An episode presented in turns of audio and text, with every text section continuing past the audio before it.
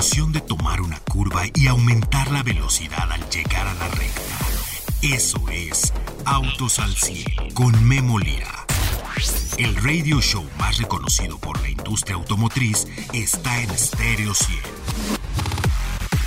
Al igual que en la vida, en la pista cada segundo es crucial para ganar. Por eso Autos al 100 siempre llega primero.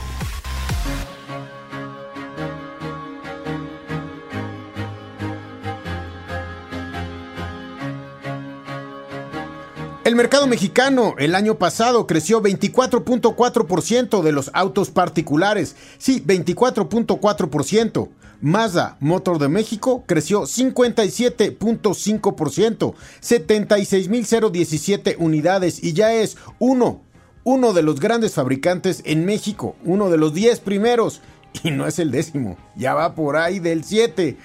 El día de hoy, el día de hoy voy a hablar con Miguel Barbeito, quien ha hecho toda esta visión y además nos tiene notas importantes el día de hoy. Tiene un Mazda, se va a comprar un Mazda, está considerando comprar una camioneta. Hoy como nunca, Mazda tiene camionetas en el mercado para diferentes aplicaciones y además, ¿ha oído usted la palabra pickup? El día de hoy, arrancamos. Autos al 100. Bien, regreso con ustedes amigos, me da muchísimo gusto saludarles y sin más ni más tengo en la línea al padrino de este programa, al que estuvo en el primer programa de Autos al 100 hace ya casi 10 años, Miguel Barbeito, presidente y CEO de Mazda Motors de México. ¿Cómo estás Mike? Me da gusto saludarte. ¿Cómo estás, mi Memo? Un gusto el poder escucharte, muchas gracias por la invitación y bueno, eh, halagado de estar en tu programa, mi querido Memo. Séptimo jugador en volumen, cuando no había inventarios, etcétera, tomaste acciones importantes contigo, con tu red que siempre te hemos visto muy juntos y el día de hoy tiene 5.6% y platícame cómo le hizo Mazda para subir 57.7% cuando el mercado nada más creció 24.4. ¿Cómo vas, Pues sí, Mike?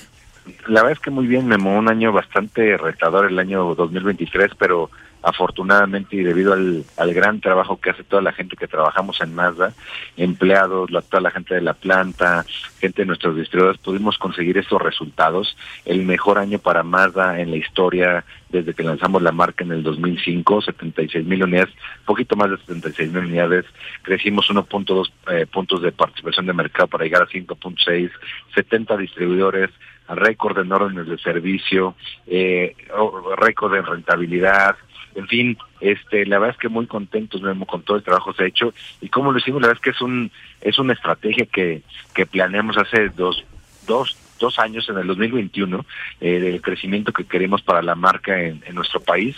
Y bueno, se está viendo cristalizada y, y la verdad es que en una industria cada vez más competitiva, más jugadores están en ella. Y nosotros haber crecido poquito más del doble que la industria. La verdad es que me siento muy orgulloso de poder representar esta marca, que la marca que antes era el Zoom Zoom y que eso se quedó para, para, para muchos clientes. Oye, Mike, eh, 50 y, sí, perdón, es 57.5%. Y eh, ya estás en 76 mil unidades para 2024. ¿Hacia dónde quieres ir? Fíjate que nosotros estamos proyectando una industria de 1.480.000 unidades para este 2024 y lo que nos hemos trazado es el 6.4% de participación de mercado. Por ahí es la matemática, pero no me gustaría que hiciéramos la matemática así, porque una cosa es que eh, nosotros proyectemos un millón cuatrocientos ochenta, pero si, si son más unidades o menos unidades, lo interesante y lo importante más bien en cualquier industria es, es la participación de mercado. Y, y nosotros queremos el 6.4, del 5.6 al 6.4 es 0.8 puntos, que es casi un otro punto de, de crecimiento, de espacio crecimiento, que, que lo vamos a, lo vamos a conseguir, Memo. Este, estamos trabajando en ello, empezamos muy fuerte este, este año 2024 con una realineación de precios y pues bueno, vienen cosas interesantes. Oye, eh, por ahí vas a estar ya en el, en vez del séptimo, el el sexto lugar. Hay que ver eh, cómo se comportan las demás marcas, pero bueno, ese es el lugar eh, del market share que quieres, que es impresionante de, de, donde tienes tu base hace dos años. Hace dos años platicábamos tú y yo y le platicamos al auditorio en el momento que, que fue adecuado una realineación de precios del Mazda 2, que está fundamentando toda tu estrategia de volumen de producción en México de vehículos qué vehículos producir en México, etcétera. Y hoy vuelves a realinear camionetas y autos. Platícanos un poco de esa estrategia para que el público sepa qué es la realineación de un precio. Claro, Memo, mira, nada más como, como nota aclaratoria, terminamos en 2023 no como séptimo, sino como sexto lugar en, en ventas, porque hay una marca que suma como cuatro marcas dentro de su portafolio, pero realmente, pero realmente somos el sexto y lo que nosotros queremos es el quinto. Eh, ¿Qué hicimos ahorita a principios de año? Realinear precios de las X30, CX5, CX50 y más de 3 hatchback. ¿Qué es esto? Bajamos los precios bajamos los precios para ser aún más competitivos, para ganar más volumen en el mercado, en un mercado como, como, como lo vuelvo a repetir, cada vez más competitivo y necesitamos hacer estrategias diferentes. ¿Para qué? Para que los clientes nos volten a ver. Nosotros no queremos ser una empresa que ofrezca incentivos o descuentos, no, porque nosotros no queremos que nuestra marca, nuestros productos pierdan el valor de reventa, que la marca se dañe, que el cliente nada más esté esperando a comprar cuando se bajen los precios o no.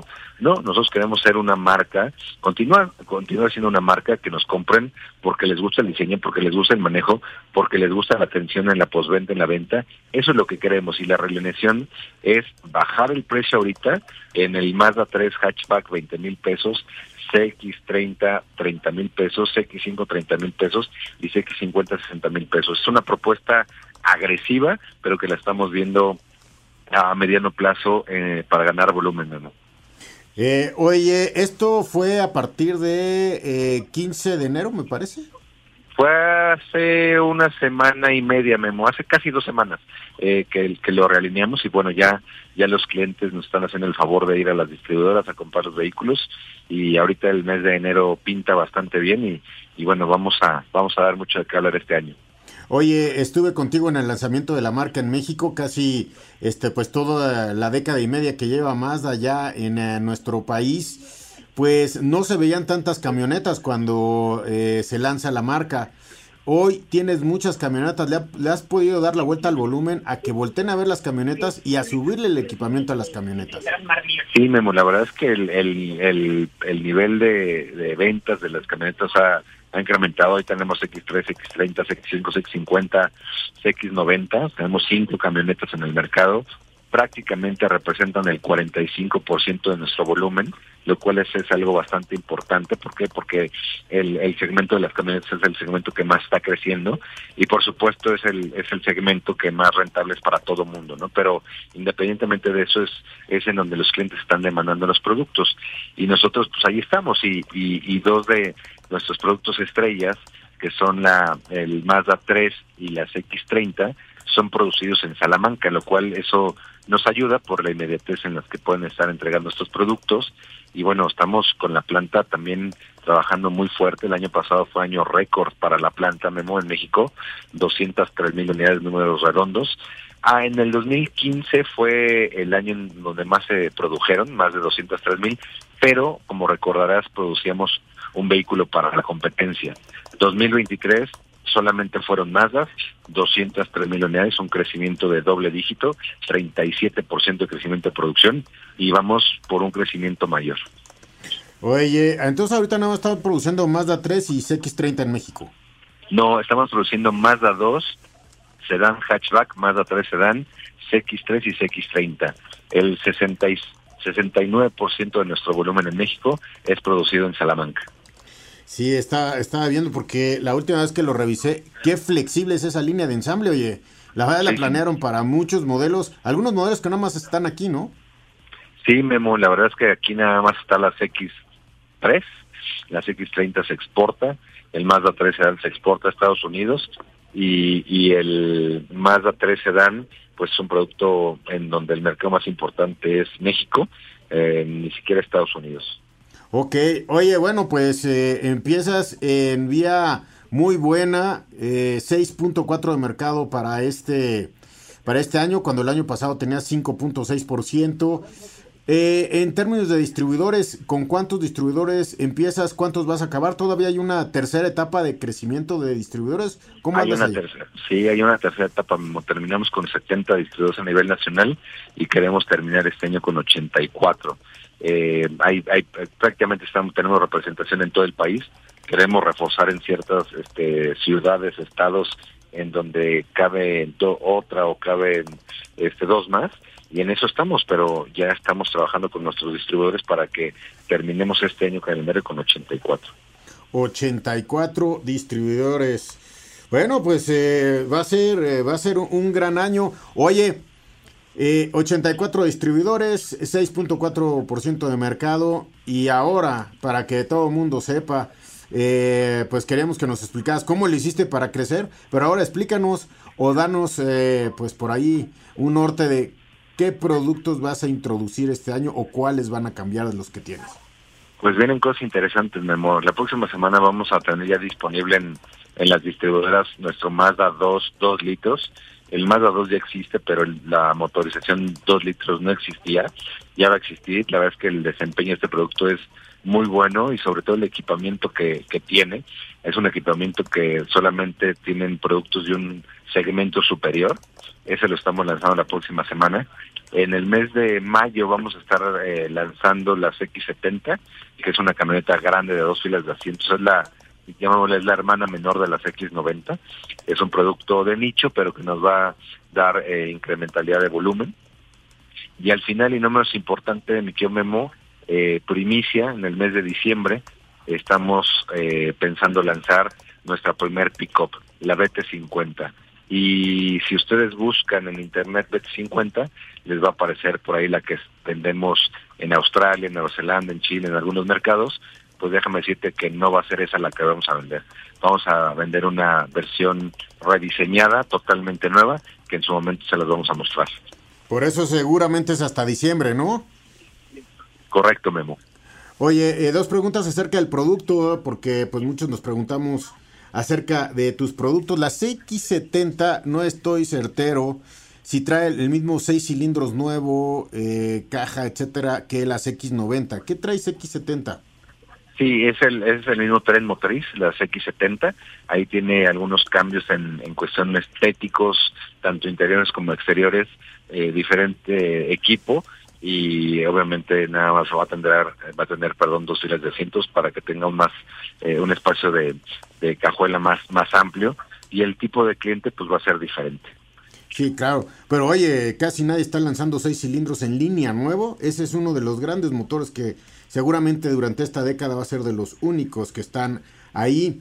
Oye, eh, eh, conociendo a Mazda, conociendo a los clientes de Mazda, la emoción del manejo que siempre ha expresado Mazda, me parece que la BT50 como pick-up la vas a traer más como pick-up a nivel de valores personal, para uso personal, eh, porque pues, en pick-ups tenemos más de personal y un poquito más de trabajo. ¿Tú cómo la vas a definir? No, sin duda, Memo. Estamos pensando es una pick-up de uso personal, no de trabajo. Es una camioneta que será equipada para uso personal, para que siga teniendo los valores de nuestra marca. Eso es lo que queremos seguir conservando. Perfecto, Mike. Oye, pues realineación de precios. Eh, pues seguramente los clientes están asistiendo y pues hay clientes que eh, pues si en diciembre, enero estaban esperando, pues hoy ya tienen la realineación de precios, ¿no? Correcto, Memo. Ya todo el mundo tiene ese precio. La verdad lo están comunicando hacia nuestros clientes. Los clientes pues están tomando bien esta realineación y bueno, pues hay que seguir trabajando por y para nuestros clientes, que es lo más importante, por y para nuestros distribuidores, para toda la gente que trabaja en ellos, y bueno, a seguir creando clientes fascinados. Oye, eh, tú pues eres gran conocedor de la industria automotriz, manejas una de las grandes empresas en México, uno de los grandes crecimientos, estrategias, etcétera. ¿Cómo ves el mercado mexicano en ese en ese millón cuatrocientos ochenta mil cabe la introducción de muchas nuevas marcas, no vamos a hablar de, nacionalidades, pero muchas marcas están llegando al mercado mexicano. ¿Cuáles son los retos al cliente, al distribuidor, a las marcas? ¿Cómo ves tú el panorama automotriz?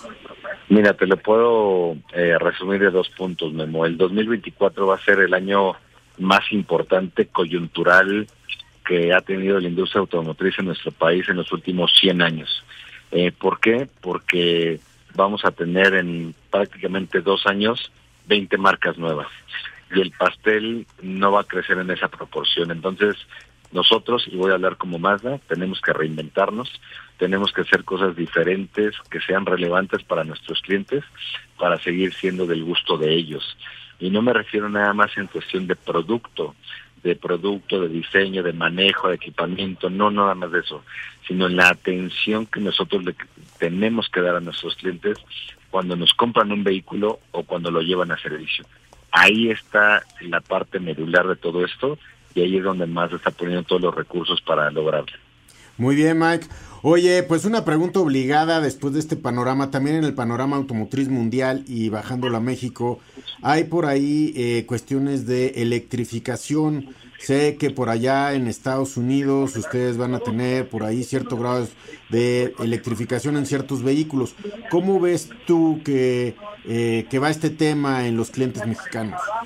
Pues mira, va, va muy lento, Memo. Hay, este, por ejemplo, Mazda, yo te puedo decir que es una compañía incluyente y no excluyente. Nosotros no hemos dicho ni diremos que queremos ser una marca 100% eléctrica, no, porque ahí estaremos excluyendo a clientes. Nosotros queremos seguir ofreciendo diferentes tipos de tecnologías, motorizaciones, dependiendo de lo que el cliente pida. Sí, dependiendo de la región, no es lo mismo Europa, no es lo mismo, es más dentro de Europa, no es lo mismo los países nórdicos que España, ¿no? Y dentro de Estados Unidos no es lo mismo California que Texas. Y, y la verdad es que en México todavía estamos muy, muy lejos de eso.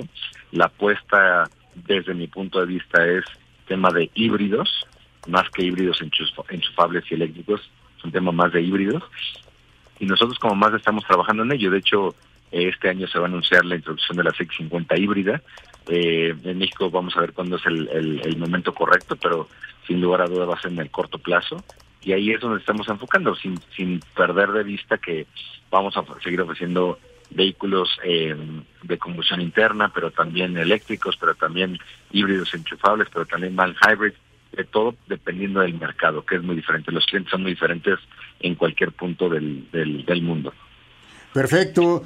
Eh, oye, tenemos por aquí preguntas. ¿La realineación de precios es para los vehículos mencionados en todas sus versiones? Sí, correcto, Memo. En todas las versiones de la CX30, CX5, CX50 y más de tres hatchback. ¿La realineación de precios tiene que ver también realineación de costos de servicios o se quedan igual? No, los costos de servicio se quedan igual. Costos de servicio, que de hecho ya los tienes, tú fuiste de los primeros del pliego de derechos del cliente y todo, ¿no? Correcto, Memo. Sí, la verdad es que todos los precios de mantenimiento eh, son los mismos, ya sea para un Mazda 2 o una X90, son los mismos. Y tenemos ahí un, un decálogo en donde el cliente es lo más importante y a lo que el cliente tiene derecho este con Mazda. Eh, ya pasó, ya consideran que haya pasado la falta de inventarios por la pandemia. ¿Qué dices, Mike?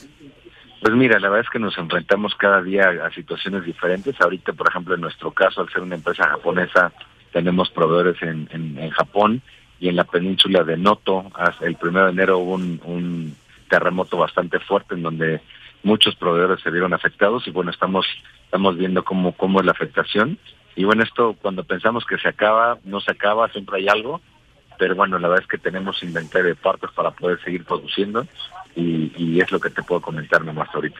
Muy bien, Mike. Oye, pues muchas gracias por, perdón, por tomar la llamada.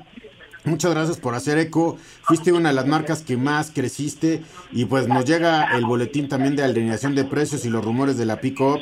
Y qué mejor que tú mismo eh, le digas al auditorio qué es lo que estás pensando hacer el mercado mexicano.